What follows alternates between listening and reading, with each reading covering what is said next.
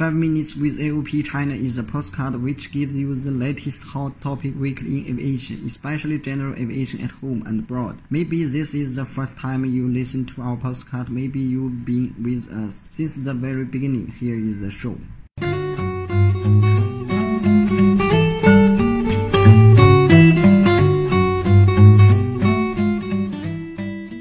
Hello everyone, this is Claire.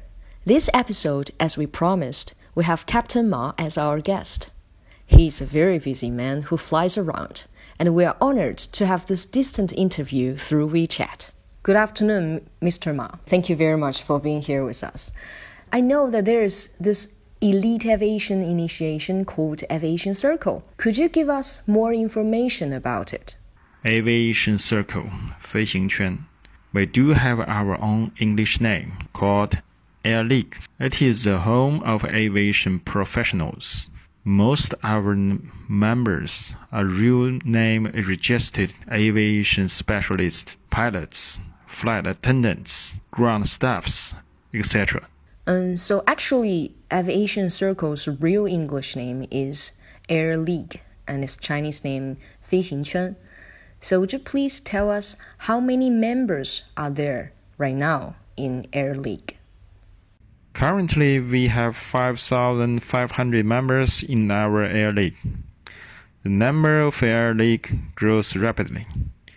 Now the number of members is approaching 6,000. The goal of Air League is establishing the most uh, professional communication platform in China. Now, we have 12 flight tech groups several aviation English translation and chatting groups, dispatch, air ground, Boeing and Airbus type group, and so on. It is excellent direct real-time intercourse groups for all members acquiring information in short time. At the same time, the many entertainment groups such as reading, tourism, and holiday, etc., are opening. More groups such as gyms, cross country, tennis, flight attendant professionals are on the way. Uh, actually, this question is very important. And what do you expect from our podcast? There are many podcasts on the net now, but few of them are aviation related. So aviation podcast is always drawing the attention from friends all over the country. We enjoy the podcast with many expectants. Firstly, to improve our English abilities such as reading and hearing, etc. Secondly, know more about aviation terms and the professional tendency. Thirdly, professional view to detail the aviation news. Fourthly, to make friends each other by discussion. Will you recommend our podcast to your friends and why?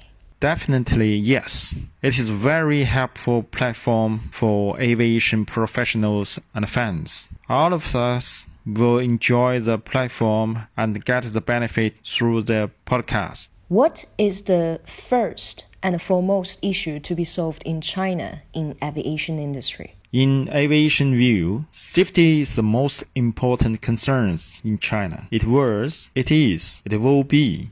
Let's review the past 30 years. How to improve the safety record is our first priority in all parts of civil aviation. Now you can see the accident rate of CAAC is 10 times better than the average of the world, 12 better than the USA. Now we are focusing how to keep the safety status as long as possible, no matter in general aviation or transportation operations. Thank you. Thanks a lot, Captain Ma. It's so great to know Air League. And you, as an experienced captain, must have plenty of aviation stories. Can you share with us next time? And dear listeners, we expect your stories as well. It can be your flying experience as a pilot or passenger, or what leads your passion for aviation. Anything, no matter it is inspiring, touching, thrilling, or interesting, just record your story simply with your phone and send it to our email. Okay, this is the end of today's 5 minutes with the OPA China. I'm Nick. See you next week. Bye.